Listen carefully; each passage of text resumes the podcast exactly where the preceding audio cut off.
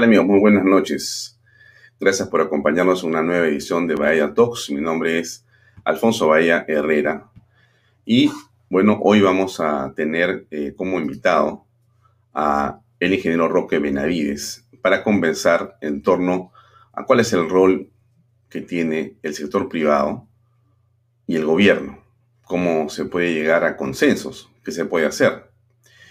Eh, en la mañana, antes de conversar con el ingeniero Roque Benavides, en la mañana de hoy, em, el presidente constitucional Pedro Castillo tomó juramento a su primer ministro, que es un em, hombre de su confianza, es eh, Guido Bellido Ugarte, una persona del partido Perú Libre, que ha militado hace un tiempo en el partido un hombre eh, vinculado a el secretario general y presidente que es el señor Vladimir Cerrón. De eso vamos a hablar también in extenso en los próximos minutos y, por supuesto, presentaremos algún perfil de eh, Guido eh, Bellido Ugarte. Pero ayer el presidente de la República, antes de conversar con Roque Benavides, dijo varias cosas importantes, algunas de las cuales queremos, por cierto, eh, comentar antes de la entrevista para dar un contexto a lo que pasó. Eh, el presidente se refirió a una serie de em, circunstancias y hechos históricos, históricos, históricos. El presidente habló de la presencia española a lo de la colonia, dijo una serie de cosas que también vamos a comentar el día de hoy, pero entre las muchas que dijo, hay una a la que quiero referirme porque hay un interesante comentario de un especialista en el tema de los museos, que es Natalia Magluf. Em, y entonces, eh, por eso es que quería simplemente compartir con ustedes antes de comenzar este comentario en torno a una propuesta que hizo ayer el presidente eh, Pedro Castillo. ¿Qué dijo Pedro Castillo? Pedro dijo, o el presidente Castillo dijo, eh, vamos a eh, convertir el Palacio de Gobierno en un museo. Vamos a llamar, en todo caso será la sede del Ministerio de las Culturas, como dijo que le iban a eh, cambiar al Ministerio eh, de Cultura, ¿no? Le iba a llamar el Ministerio de las Culturas. Y esto comentó un especialista sobre el tema, ¿no? Entonces los voy a leer para que entremos un poquito en el contexto de lo que significa una propuesta de ese tipo dentro de las muchas que el presidente tuvo ayer. Eh, quien tenga llegada al nuevo gobierno, por favor explíquenle al presidente que convertir Palacio de Gobierno en museo es lo peor o es la peor idea que se ha propuesto para cultura en muchos años. Además de ser mal calco de la también peor idea de AMLO, el presidente mexicano, es un proyecto desconectado de la realidad. Primero es un proyecto centralista que agrega un museo más a una capital que concentra la mayor parte de las colecciones del país. Segundo, ignora que se acaba de inaugurar un museo de 88 mil metros cuadrados en Pachacamac, para el cual casi no hay ni recursos humanos ni materiales. Tercero, el edificio de Palacio de Gobierno es un horror arquitectónico y no tiene condiciones para exhibir obras. Costaría una fortuna adecuarlo. Cuarto, ignora que el problema de los museos peruanos no es solo de infraestructura, salvo alguna excepción. El país no tiene una política de museos ni una política de colecciones. Y ya para terminar, porque podría seguir, pensar que este es un gesto eh, decolonial es un absurdo. Bueno, eso le dice un especialista y por eso nos ha parecido importante poder comentarlo eh, antes de la entrevista con Roque eh, Benavides. sin duda la noticia más importante de hoy tiene que ver con el nombramiento de Guido Bellido, admirador de una eh, terrorista e investigado por apología eh, como premier. Eh, esto ocurrió hoy, como les dije, en la Pampa Aquino, en Ayacucho. Pedro Castillo es también uno de los colaboradores del presidente Pedro Castillo, que se caracteriza por usar este sombrero. esto que está aquí es parte de la información sobre él, es bachiller en Ingeniería Electrónica de la Universidad Nacional San Antonio de Abad en Cusco. tiene una, maestría en economía y ha sido recientemente elegido congresista y actualmente es investigado por delito de apología al terrorismo. Este es el hombre que va a manejar, según Pedro Castillo, eh, la dirección de los ministerios. Va a ser el presidente del Consejo de Ministros, una persona central que va a tener acceso a información privilegiada. Este es el hombre en quien eh, Pedro Castillo confía. No sabemos bien si para provocar al Congreso o si realmente piensa que el señor eh, Guido Bellido tiene las condiciones para ser un primer ministro. Bien, dicho esto, dejamos al señor eh, Bellido por un momento ahí e invitamos a eh, Roque Benavides que se encuentra con nosotros. Roque, buenas noches. Gracias por estar en Vallatox. Muy buenas noches, Alfonso. Muchas gracias por la invitación. Eh, para comenzar, tu percepción sobre la presentación de esta tarde en la Pampa Quinoa y sobre la designación de Guido Bellido Ugarte como presidente del Consejo de Ministros? Bueno, yo eh, creo que las eh, últimas elecciones han sido elecciones muy reñidas, han sido elecciones que por algún cálculo que he recibido, eh, el 18% del padrón electoral, del padrón electoral que incluye blancos y viciados, votaron por Keiko Fujimori y por Pedro Castillo, solamente el 18%. En segunda vuelta conocemos los resultados, pero eso quiere decir que no es que tuvieran pues control de toda la situación política del Perú, que tuvieran control sobre el Congreso de la República y debería conllevar a que haya pues un mayor eh, diálogo, un mayor consenso entre todas las fuerzas políticas. Lo que hemos eh, visto después de la juramentación del presidente Castillo, del nombramiento del señor Bellido, pues es una, yo diría que es una afrenta, es una afrenta a decir, a mí me interesa muy poco el 80% eh, o un porcentaje muy alto de la población del Perú y yo nombro a una persona que evidentemente tiene un toque de radicalismo que, con el cual no estamos de acuerdo muchos peruanos.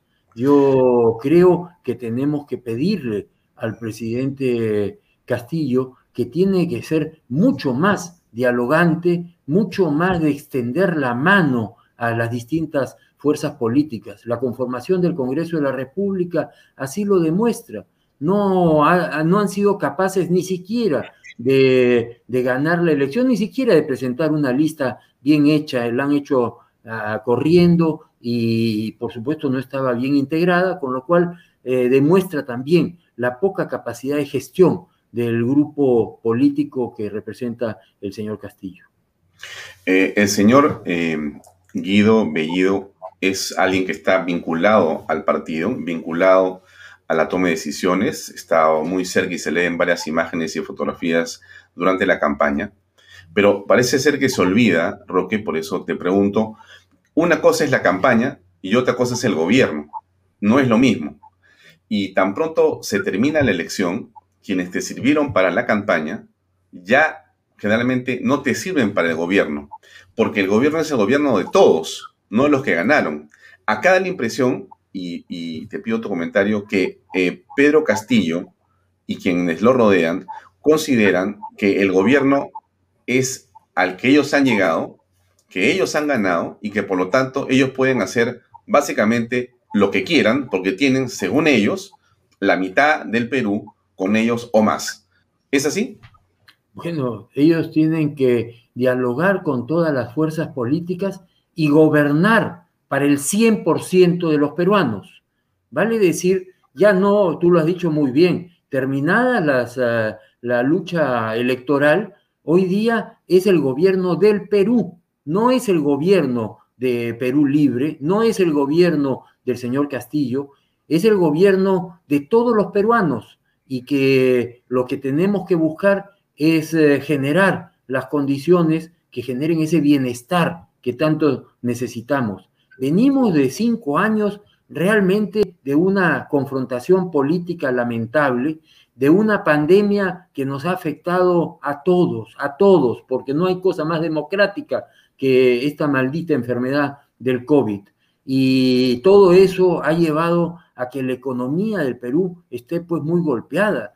Yo no veo que haya otra alternativa que el gobierno que ingrese el 28 de julio, que ya ingresó el 28 de julio, tiene que trabajar para el 100% de los peruanos, no solamente para su grupo político. El gobierno es de todos los peruanos y no de un solo grupo político.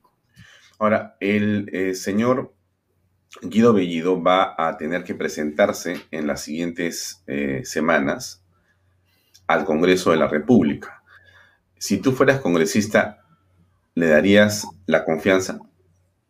Aquí hay que hacer un cálculo político, porque es evidente que cuando uno nombra a una persona tan discutida como el señor Bellido, en el fondo lo que pareciera es que quisieran que no le dieran la, confianza y eso, por supuesto, de acuerdo a los temas constitucionales, dos denegaciones de confianza le permiten al presidente de la República cerrar el Congreso.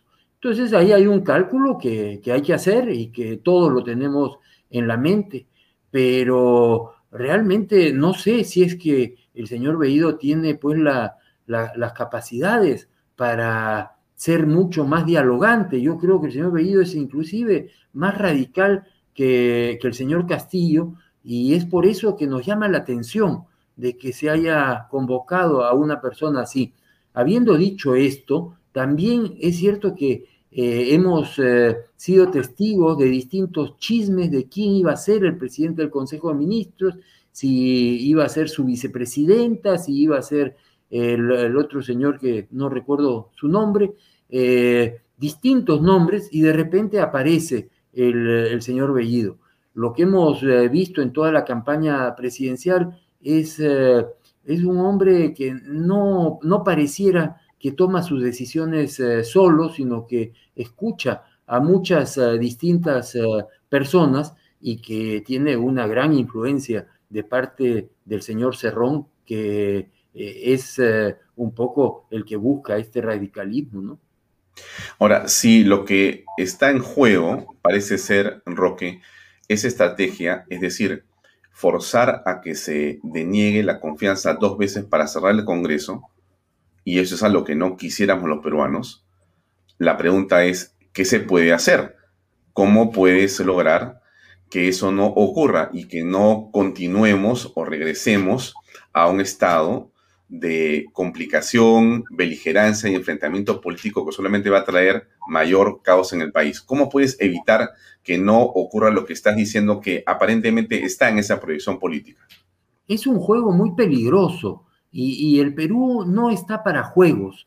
Yo creo que eh, si es que fuera ese el caso, eh, estaríamos ante una irresponsabilidad muy seria porque lo que necesitamos es echar a andar nuestro país para que se generen esos puestos de trabajo tanto en cantidad como en calidad, porque se dice que ya se han recuperado algunos puestos de trabajo, pero la calidad de esos puestos de trabajo es muy inferior a lo que teníamos antes.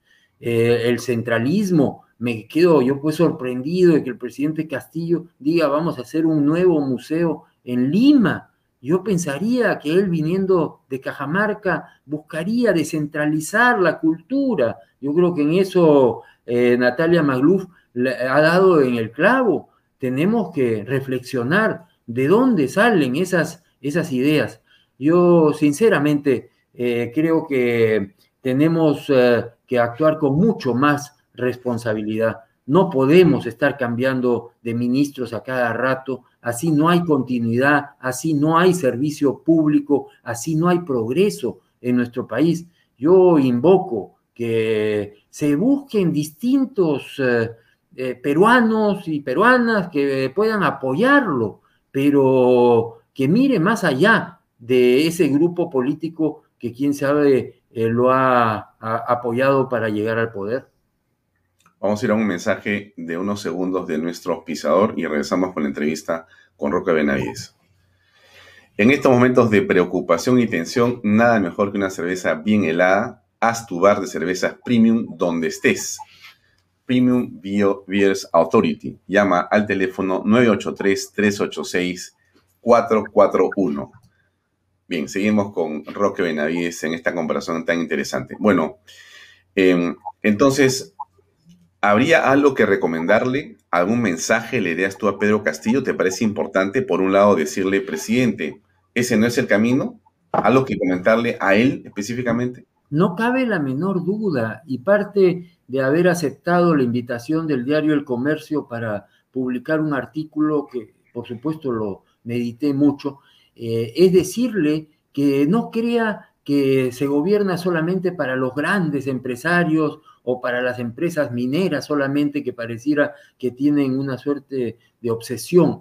Eh, también hay que gobernar para la micro, para la pequeña empresa, para los artesanos que están en tantas partes de nuestro país. Yo creo que es fundamental que sepamos que los eh, peruanos más humildes, los emprendedores, tienen que recibir el respaldo de, de nuestro gobierno. Él viene de una extracción social muy humilde y él tiene que entender que no se trata de solamente los ricos y famosos, se trata precisamente de generar esa actividad económica, de permitir que la gente pueda tener el sustento para educar y para brindar servicio de salud a sus familias.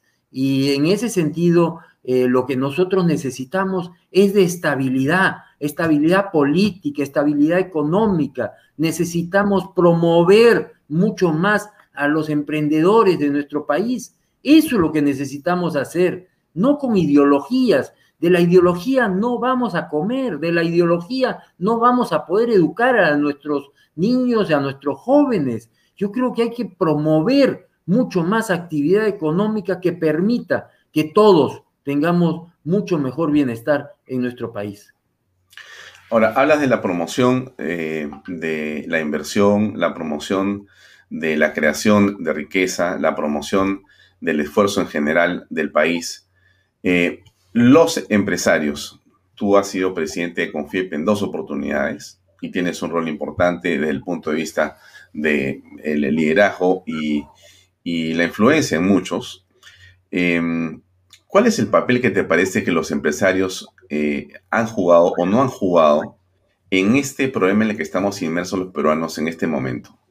Con el perdón de la falta de modestia, eh, más que haber sido presidente de la CONFIEP, yo he trabajado más de 40 años en Compañía Minas Buenaventura y antes eh, que, que, yo fueron los fundadores, entre ellos mi padre, que también fue un súper empresario, absolutamente comprometido con zonas como Huancavelica, como Arequipa, como Cajamarca, todo el Perú. En el fondo, hoy día nosotros trabajamos en ocho regiones de nuestra patria más de 12.000 peruanos trabajamos en todas esas operaciones. Y en ese sentido, eh, creo que tenemos el derecho a dar un consejo, pero claro, el consejo puede ser o no aceptado. Cuando hablamos ya en genérico con los empresarios, yo creo que tenemos que hablar precisamente de la micro, de la pequeña, de la mediana y de la gran empresa en el Perú. Y creo que, quién sabe, podríamos comenzar con una autocrítica. Tenemos que participar más en el diálogo nacional. Tenemos que participar en, eh, dar nuestras opiniones, nuestro consejo y, por supuesto, pedirle a nuestros líderes políticos que también escuchen. Nadie dice que, no escuchemos a los trabajadores, que no escuchemos a las, a las eh, organizaciones sociales, a las ONGs, pero también escuchemos a los empresarios. El empresario en general eh, no es pues necesariamente el grandote. Los pequeños son gente que tiene un esfuerzo enorme que pueden eh, contribuir a que en el Perú haya mucho más bienestar. Yo sinceramente eh, creo que los gremios empresariales seguramente han podido actuar más proactivamente, Seguramente que todos, y particularmente el que habla, ha podido participar más y dar más opinión, pero eso no le quita que podamos todos los peruanos trabajar en forma conjunta, en forma armónica y lograr eh, que nuestro Perú sea pues un, mejor país. enfrentemos una realidad y, por ejemplo, eh, miremos hacia el futuro, no, no nos quedemos en el pasado. Cuando yo lo escuchaba al amigo Castillo hablar de España y de eh, lo que fue la colonia, yo no puedo vivir en el pasado, yo tengo que vivir hacia el futuro. Y a mí me preocupa algo, Alfonso, que quién sabe no fue mencionado ayer en el discurso. No se mencionó una sola vez la palabra competitividad. Y la competitividad significa que el Perú está en esta aldea global donde competimos con todos los países del mundo. Y, lo que nosotros queremos es que nuestro país progrese mucho más que el resto del mundo. Pero si no hablamos de la competitividad, de compararnos con otras economías, de compararnos con otros sistemas políticos y sociales, pues eh, nos vamos a quedar eh, en, pensar solamente que nuestro país puede sobrevivir solo. Y en este mundo global no hay forma. Y, yo espero que el presidente Castillo comience a hablar de la competitividad de nuestro país. Comparémonos con otros eh, países del mundo y así lograr sacar conclusiones y ser, por supuesto, mucho más eficientes. Eh, Roque, pero da la impresión que, a ver, tus palabras siendo, me parece que muy interesantes e importantes, eh, puede ser que se estén alejando de la realidad en el sentido siguiente. Pedro Castillo da un mensaje político, un mensaje totalmente político. ¿Y qué quiere decir esto? Eh, te escucho y escucho eh, un discurso que es el discurso de la competitividad, de la inversión, del respeto eh, y de los empresarios que en el Perú en general están pensando que el camino solamente es desarrollar sus empresas. Pero no, hemos sido competitivos políticamente. O sea, el empresario, me da la impresión, y corrígeme, le ha dado la espalda a la política. Y más bien Sendero le ha dado un enorme esfuerzo a la política. Y ha generado cuadros a través del Movadef, del CONARE, etcétera, para infiltrarse, para ingresar y para tomar las instituciones republicanas en diversos espacios. Y entonces hoy está, y, también te pido que me corrijas, prácticamente hackeando la democracia desde la democracia y el discurso sigue siendo tenemos que ser competitivos. Cuando debería ser, pregunto yo, que más Roques Benavides estén metidos en la política justamente para poder hacer que las cosas cambien desde la política misma. ¿Qué piensas de esto? Bueno, es evidente que toda la sociedad tiene que participar en política. Yo no me canso de repetir que Aristóteles decía que el hombre es un animal político y ahí de la torre agregaba y si no es político se queda en lo primero. La verdad es que todos tenemos que participar. Seguramente los empresarios hemos dejado espacios y tenemos que, participar más. Yo trato de opinar en forma permanente de ahí a candidaturas o de buscar eh, un puesto en la función pública, ese es otro tema que seguramente también habría que realizarlo pero yo me preocupo de otros estamentos de la sociedad. Yo veo que la juventud en general no tiene pues mayor interés en la política tampoco. Y, seguramente eh, los otros eh, grupos, quién sabe, más allá de Sendero o, algunos grupos eh, que están inscritos en partidos políticos, son muy pocos los que participan en política. Pero tú no, ves, a las personas y a los jóvenes a los cuales te has referido tú. Perdón que te interrumpa solamente para puntualizar, antes que se me escape la idea. Dices que los jóvenes quizá no están interesados en política, pero uno ve en las calles marchando y protestando más bien a un montón de jóvenes que no están de acuerdo, por ejemplo, con lo que plantea Pedro Castillo y su grupo, ¿no? Entonces, ¿cómo se condice esa visión de varias ciudades, no es solamente Lima, donde mucha gente está marchando para decir que no está de acuerdo. Ahí están los jóvenes, ¿o no? Bueno, yo creo que ha habido una reacción y lo que acá tiene que haber es más una acción, una proactividad. Creo que hay muy pocos jóvenes que están inscritos en movimientos políticos, en partidos políticos. Por eso es que la falta de institucionalidad política es algo que tiene que preocuparnos. Yo soy de los que creo que debería de haber algún tipo de incentivo para que los partidos políticos realmente se fortalezcan. Lo que hemos visto en estas últimas elecciones, 24 partiduchos o 24 partidores, o como quieran llamarlo, porque no fueron partidos políticos, eh, realmente eh, fue penoso. Yo creo que hay que promover la institucionalidad política y que todos tengamos el acceso a participar en la, en la política nacional. No, no, no tengo la menor duda, pero fíjate, cuando se habla del desarrollo social, y el presidente lo habló, eh, y la gente habla del desarrollo social un poco en teoría, pero generar puestos de trabajo tiene un impacto social. La descentralización de nuestro país tiene un impacto social.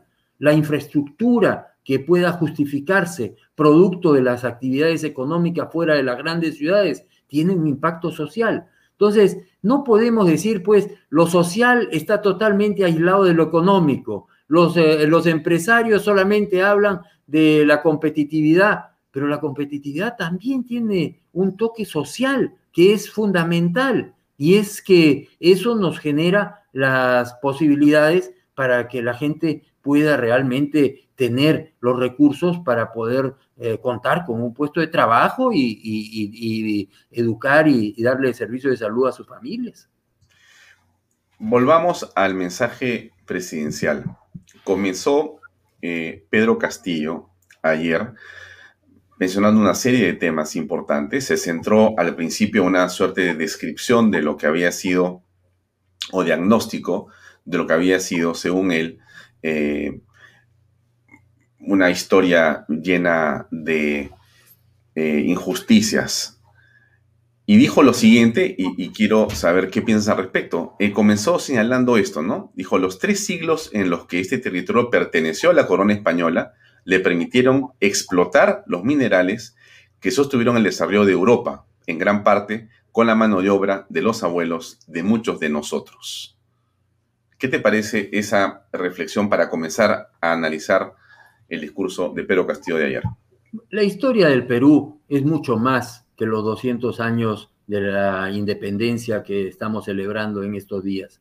Yo creo que también de la corona española tuvimos el idioma, tuvimos la religión, tuvimos la cultura, pero específicamente creo, eh, con respecto a minería, creo que el presidente Castillo tendría que leer un poquito más y que sepa que mucho de la influencia minera del virreinato del Perú vino del Cerro Rico de Potosí, que tenía una vinculación con el yacimiento de mercurio de Santa Bárbara en Huancavelica que se usaba para el procesamiento de esos minerales. Cuando se habla pues de el rescate de Atahualpa, una, una habitación llena de oro, ese oro venía de los ríos de la selva, porque los incas nunca hicieron minería aurífera mayormente de socavón o menos de tajo abierto. Eh, y la historia nos demuestra que la mayoría de los metales que generaron una inflación en España, yo no sé si en toda Europa, pero en España, provino del Cerro Rico de Potosí. Pero en todo caso, no nos quedemos eh, en, la historia que tiene sus pros y sus contras. Miremos al futuro, miremos a, un país como el Perú que en la historia reciente, entre Cuajone 1969 y Yanacocha 1993, pasaron 24 años sin que se desarrollara un solo proyecto minero. ¿Qué país minero es ese? Y, sobre todo lo que se pueda haber eh, explotado en minería a la fecha es poquísimo comparado con el potencial minero que tenemos en el Perú. Tenemos que ponerlo en valor. No podemos ser un país rico en recursos naturales y pobres en la superficie. Y creo que en eso eh, la tecnología, la, el talento de los eh, profesionales, de los jóvenes que están estudiando en las más de 19 escuelas de minas las, las escuelas de geología, de metalurgia, a todo lo largo y ancho del Perú, debería ser puesto en valor. Nosotros eh, tenemos en el Perú 60 mil millones de dólares en proyectos mineros que no están en operación, 60 mil millones de dólares. Estamos hablando de un potencial enorme, especialmente de cobre, y el cobre ha pasado a ser el metal del medio ambiente porque se va a utilizar en las energías alternativas, la eólica, la solar, y por supuesto todos los vehículos, estos Tesla, por ejemplo, de los que se habla, todos esos van a necesitar cada vez más cobre. Pretender decir que lo que hemos escarbado eh, en los eh, años de los españoles eh, enriquecieron y que por eso nosotros somos pobres, creo que no es ver la figura completa. Yo creo que el Perú tiene mucho más potencial para desarrollar su minería y por supuesto su agricultura, su ganadería, su metal mecánica, integrarnos con la industria manufacturera. Eso es lo que hemos puesto en el artículo hoy día en el comercio. Creer que la minería está aislada del resto de las actividades es un absurdo. La minería está a todo lo largo de la cordillera, donde no hay otras actividades que se puedan generar y ahí viene que la minería responsable debe integrarse al resto de la economía aún más de lo que ya lo está haciendo, pero que evidentemente hemos avanzado muchísimo. A mí me molesta mucho cuando se compara la minería actual con el guano y el salitre. Parece que nos hemos quedado en el pasado.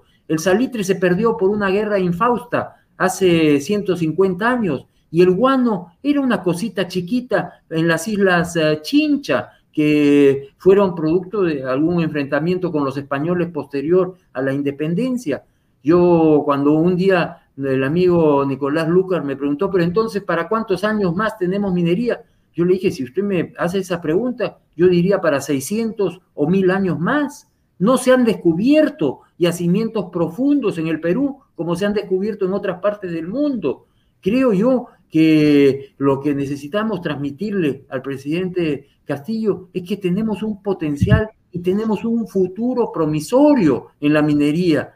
Cuánto se puedan haber llevado los españoles es una minucia comparado con lo que tenemos para poder eh, encontrar, porque hay que investigar las entrañas de la tierra para poder encontrar esos yacimientos, eh, construirlos, ponerlo en valor y tener un mejor futuro que permita desarrollar otras actividades. Antes de entrar al campo de lo que dijo Pedro Castillo sobre el sector de la economía, vamos a un breve mensaje de unos segundos, por favor. En estos momentos de tensión y preocupación, nada como una cerveza, tu bar de cervezas premium donde estés. Llama por teléfono al 983-386-441, Premium Beer Authority. A ver, eh, habló de golpe de inversión pública, generación de empleo, obras públicas, 3 mil millones de soles para municipios, mil millones para trochas carrozables en todo el país, 700 millones para el programa Trabaja el Perú, 700 soles de eh, bono para cada familia vulnerable, etcétera. En realidad, eh, un festín de obras sin saber cómo se van a financiar pero con un discurso que ahora es confrontacional y que en esto de la constitución lo que hace es simplemente ahuyentar la inversión eh, grande internacional y mucho de la privada, frente mirando el enfrentamiento que se va a producir en el Congreso, indudablemente vuelve a quedarse paralizada. El gobierno va a tener que comenzar a tomar y a meter mano a lo poco que queda de ahorros. Bueno, a ver, ¿cómo ves tú el planteamiento económico en esta coyuntura que está generando el gobierno? ¿Cómo ¿Cómo ves tú eh, los anuncios del presidente ayer? Quien genera riqueza, quien genera eh, recursos, es el sector privado. El sector público consume, el sector público tiene la obligación de redistribuir la riqueza que viene proveniente de los impuestos que paga el sector formal, formal y, y, por supuesto sector responsable de la economía. Yo no estaría en contra del gasto público siempre y cuando éste venga acompañado de la generación de recursos proveniente de la reactivación de la economía. y principalmente del sector privado. Yo insisto hasta el cansancio que no estamos hablando eh, principalmente de las grandes empresas, estamos hablando de la micro, de la pequeña, de la empresa familiar. Yo recuerdo, Alfonso, haber hecho mi tesis en eh, Inglaterra cuando saqué mi maestría, donde se demuestra que en todos los países del mundo la micro, pequeña empresa muy ligada a la familia representa en número de empresas el 98% del número de empresas. Seguramente el 2% son las empresas más grandes, las empresas, quién sabe, de accionariado difundido y que representan seguramente el 40%, 50% de la economía. Pero cuando estamos eh, queriendo generar puestos de trabajo, como las industrias del calzado en el porvenir en Trujillo, o la microempresa en Arequipa y en Cusco y en todos los departamentos de nuestro país, y por supuesto vi El Salvador, que también tiene una serie de industrias que yo admiro realmente y que he visitado mucho, creo que tenemos que darnos cuenta que tenemos que generar los recursos para poder hacer las obras públicas y hacerlas en forma decente, en forma honrada. Uno de los problemas, y a mí me ha sorprendido que no se haya hablado pues tampoco mucho de la descentralización, cómo nos volvemos más eficientes descentralizando nuestro país. Yo creo que la corrupción que ha habido a nivel de los gobiernos regionales es algo que tiene que horrorizarnos y que se debe corregir. Así como también, por supuesto, las, eh, las corruptelas que puedan haber habido a nivel del, del sector privado. Nadie está acá para defender a los corruptos, pero tampoco se trata de destruir el resto de la economía por unos cuantos. Yo, sinceramente, creo que los grandes problemas en el Perú son, primero, la corrupción, segundo, el populismo, tercero, el centralismo, que también nos agobia y que no puede continuar. Y creo yo que tenemos que trabajar en todos esos frentes, pero tenemos que reactivar la economía. Del cuero salen las correas. Y si es que queremos hacer más gasto público, tenemos que promover que la empresa privada, la iniciativa privada, sea el motor de, ese, de, esos recursos que se generen. Eh, el tema de la confianza es central en cualquier tipo de modelo o proceso económico, más en el Perú, ¿no? Donde hay eh, una economía eh, donde em, el sector privado tiene tanta importancia. La pregunta es cómo generar confianza y cuál es, digamos, em, el ruido que en ese proceso de confianza genera la propuesta del presidente de querer llevar adelante de todas maneras su asamblea constituyente y un cambio de la constitución. Lo ha dicho en el discurso del 28 de julio y hoy volvió a repetir su juramento en la Pampa la Quinoa diciendo por la nueva constitución. ¿Cómo crees tú que eso eh, agrega distorsión al clima de confianza indispensable en el país? La confianza se basa en la estabilidad, tanto política, económica, social. Y creo que es fundamental que nuestros líderes transmitan ese mensaje de estabilidad. No hay forma que hayan inversiones, tanto nacionales como extranjeras, si es que no hay una estabilidad política, económica y social en nuestro país. Yo creo que ahí el, presidente Castillo debería hacer un esfuerzo en eh, promover esa estabilidad. El cambio de la constitución no tiene un eh, mayor sentido a la hora que la actual constitución contempla que se pueden hacer modificaciones a los capítulos que consideren pertinentes y que sean discutidos por la Asamblea del Congreso de la República, que ha sido elegida democráticamente yo no veo cómo puede haber una asamblea constituyente en paralelo con el Congreso de la Nación. Creo que hay hasta un conflicto y creo que no, no nos generaría esa tranquilidad que genere la confianza que tanto necesitamos. Yo soy de los que creo que el presidente Castillo tiene todo el derecho a presentar proyectos de modificación constitucional y el Congreso de la República tendrá que discutirlo.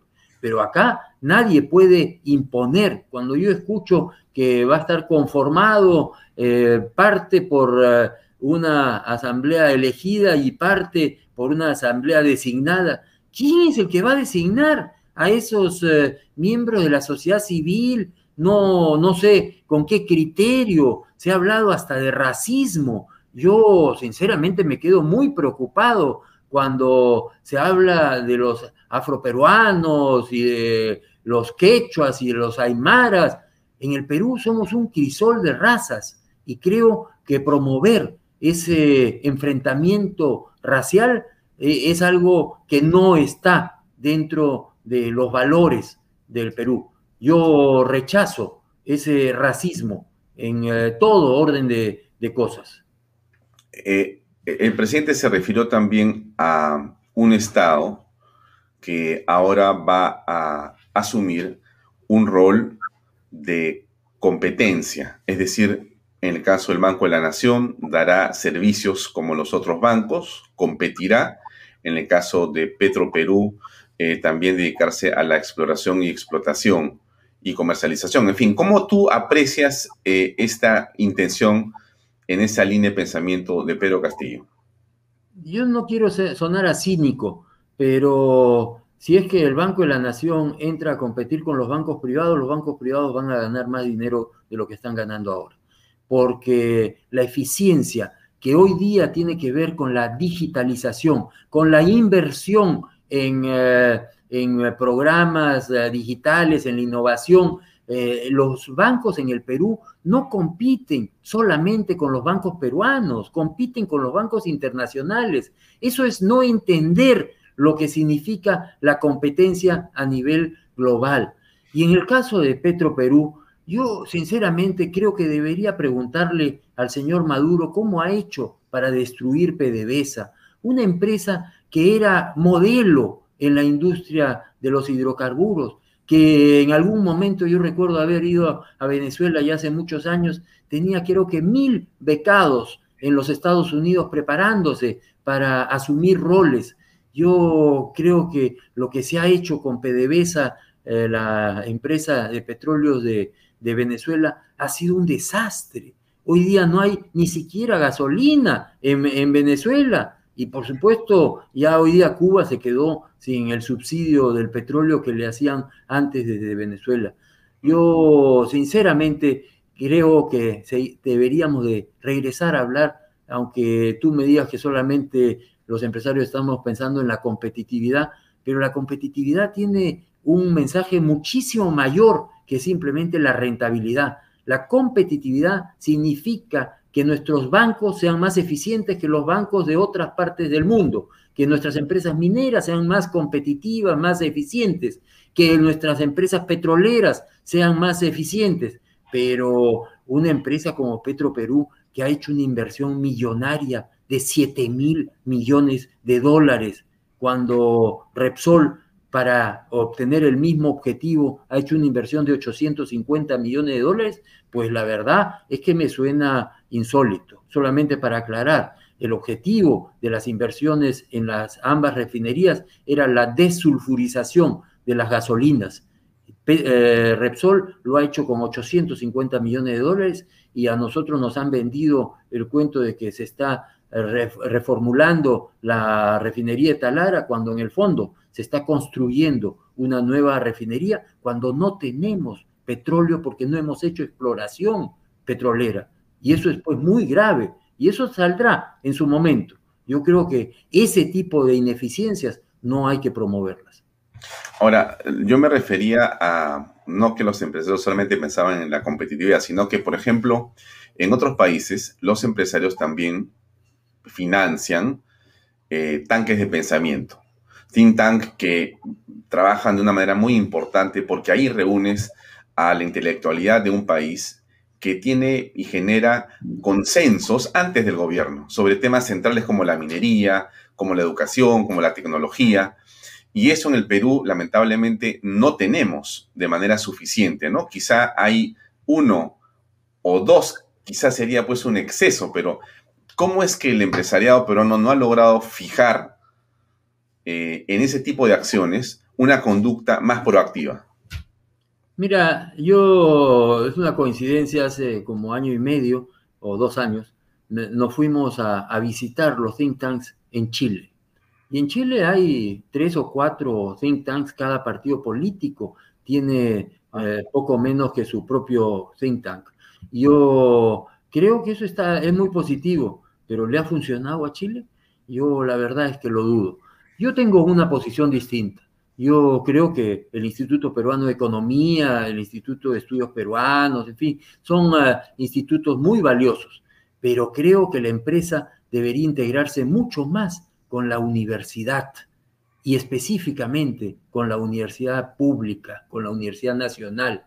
Todos eh, hacemos nuestro esfuerzo. Yo personalmente soy profesor en la Universidad Nacional de Ingeniería todos los domingos en la maestría y creo que eso sí deberíamos de hacer muchísimo más. Yo invocaría a mis colegas empresarios que de su experiencia den un poco de su tiempo a las universidades, integrémonos con eh, la academia, integrémonos con los estudiantes, integrémonos con los estudios de posgrado. Yo creo que ahí pueden salir muchos mejores profesionales. Creo que ha habido un descuido y yo lo repito a quien me lo quiere escuchar los empresarios deberíamos de trabajar mucho más con la academia.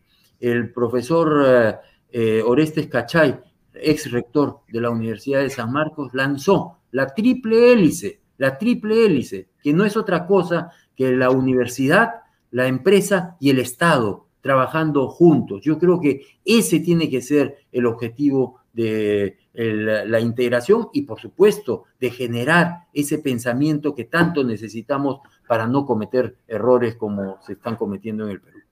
¿El libre ingreso a las universidades como ha ofrecido Pedro Castillo es una buena decisión? Yo creo que no, yo creo que no.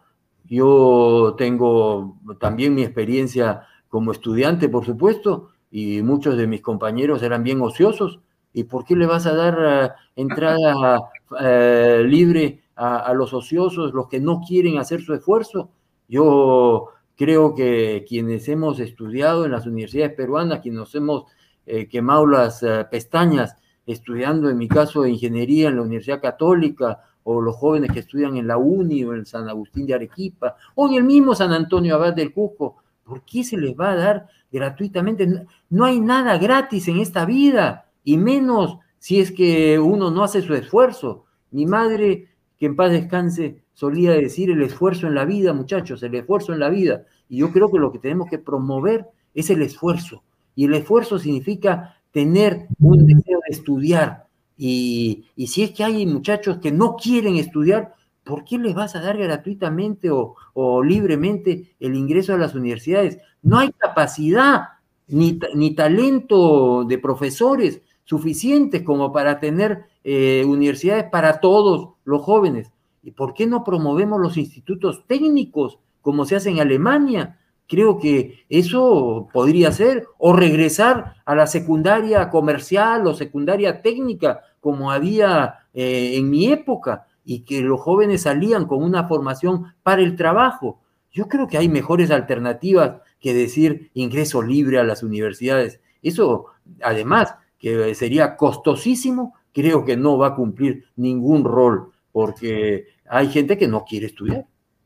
Se habló de la regulación de la publicidad estatal en los medios privados y se dijo que, bueno, se va a regresar o se va más bien a impulsar que esta inversión sea en provincias, en medios virtuales.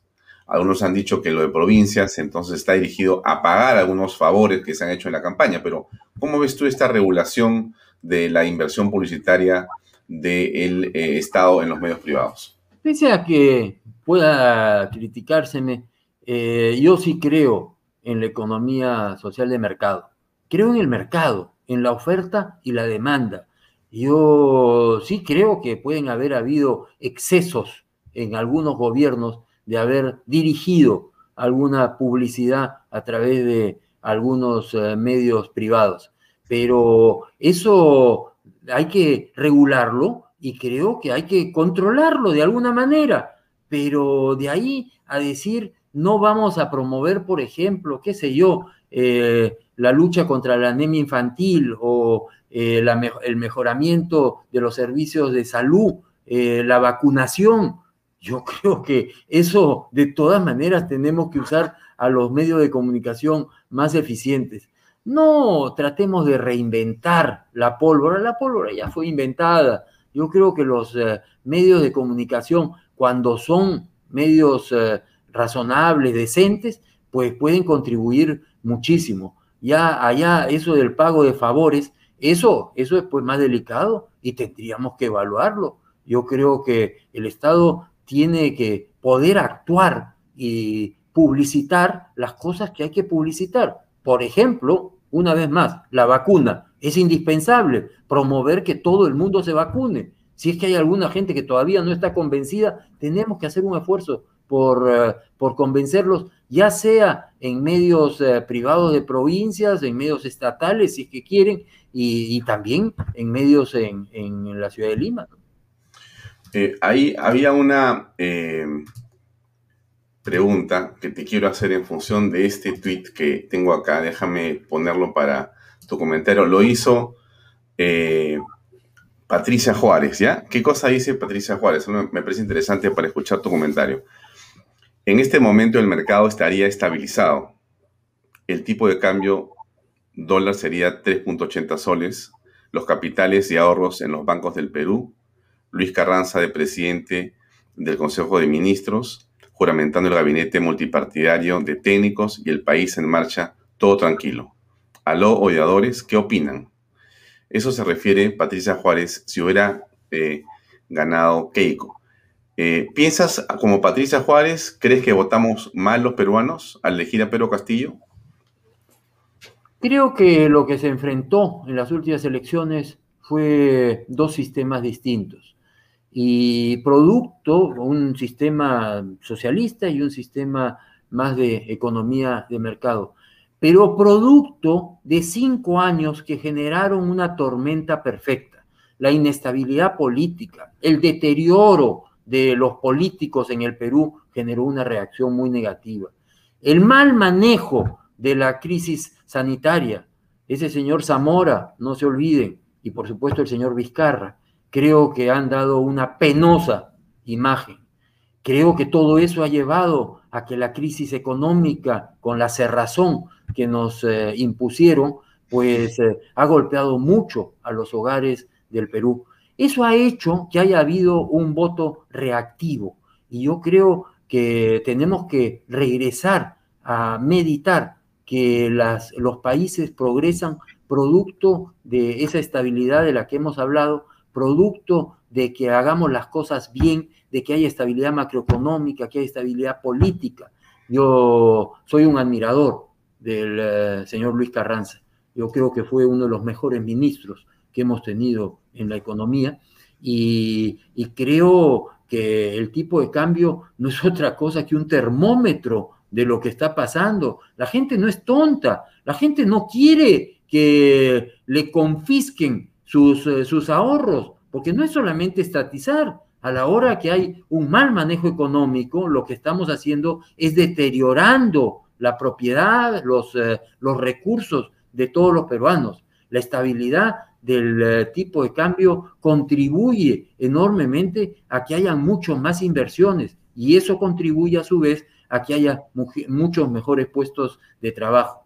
Yo cuánto quisiera que mi país tuviera esa estabilidad y que podamos eh, decir de acá a cinco años hemos progresado, hemos mejorado y le hemos dado oportunidades especialmente a los más pobres. Eh, son cuatro para las ocho de la noche, acabamos a las ocho, Roque. Una reflexión final, porque en una media hora o 45 minutos van a, tomar juramento los ministros de Estado. Después de Guido Bellido Ugarte, la gente está muy eh, preocupada, muy preocupada. Hay muchas reacciones en diferentes sectores sobre este nombramiento de Pedro Castillo, pero a esa gente que en este momento tiene temor, que tiene preocupación, ¿qué reflexión eh, le harías tú? Es que es difícil, porque seguramente algunos dirán, ah, como me han puesto en alguna de las redes sociales, tus empresas, te, irás fuera del Perú. Bueno, yo no me voy a ir del Perú, yo voy a seguir peleándola. Creo que el Perú es más grande que sus problemas, como lo dijo Basadre. Creo que el Perú tiene unas oportunidades extraordinarias y tiene como principal activo su talento, su gente. Y yo creo que el Perú merece darle oportunidades a esa gente esforzada de nuestro país. Yo invoco al presidente Castillo, al primer ministro Bellido, que entiendan que el Perú no es solamente Lima y que no podemos vivir en contra de Lima. Creo que tenemos que vivir, por supuesto, mirando a las zonas altoandinas de nuestra patria, a la sierra, a la cual yo he ido desde los dos o tres años de edad y que he ido permanentemente, al área rural, a, las, a la zona de la selva. Yo creo que tenemos que integrarnos mucho más. Combatamos el, centralismo, promovamos que haya mucho más formalidad, evitemos la corrupción y por supuesto seamos un país mucho más equitativo. Yo espero que podamos lograrlo, pero no lo vamos a lograr destruyendo. Y no nos olvidemos lo que dijo ahí la torre el año 45. No se trata de quitarle al que tiene, sino generar riqueza para el que no la tiene. Eso es lo que tenemos que hacer, promover una economía que genere más inclusión, pero principalmente que crezca y que genere esos puestos de trabajo que tanto necesitamos. Bien, muchas gracias Roque por tu tiempo este feriado de 29 de, de julio. Esperemos que las cosas mejoren y que todo vaya bien para el país. Gracias y muy buenas noches. Muy buenas noches, muchas gracias Alfonso. Bien amigos, era eh, Roque Benavides, un empresario conocido, un hombre vinculado a la minería de toda su vida, que nos acompañó esta noche en Bahía Talks. Nos despedimos de ustedes sin antes eh, colocar nuestra publicidad de nuestro pisador Premium Beer Authority, tu bar de cervezas premium donde estés. Ya sabe usted, en un momento de preocupación y tensión, nada como tomarse una cerveza bien. Llame por teléfono al 983-386-441 o sígalo en las redes sociales. Premium View Beers Authority. Gracias por acompañarnos. Eso es todo por hoy y nos vemos mañana a las 7 en punto de la noche con otra entrevista con otro empresario importante. Mañana estará con nosotros Manuel Sotomayor para conversar en torno al papel que han tenido y deberían tener los empresarios. Algunos han tenido eh, un papel demasiado discreto, otros quieren asumir otras posiciones. Bueno, ¿qué deberían hacer los empresarios? Nos ven muchos empresarios que son pequeños o medianos. ¿Qué hacer en la política o no hacer nada? Bueno, mañana vamos a conversar de esto con Manuel Sotomayor, que estará aquí en Vaya Talks a las 7 en punto de la noche. Gracias por acompañarnos y hasta mañana. Permiso.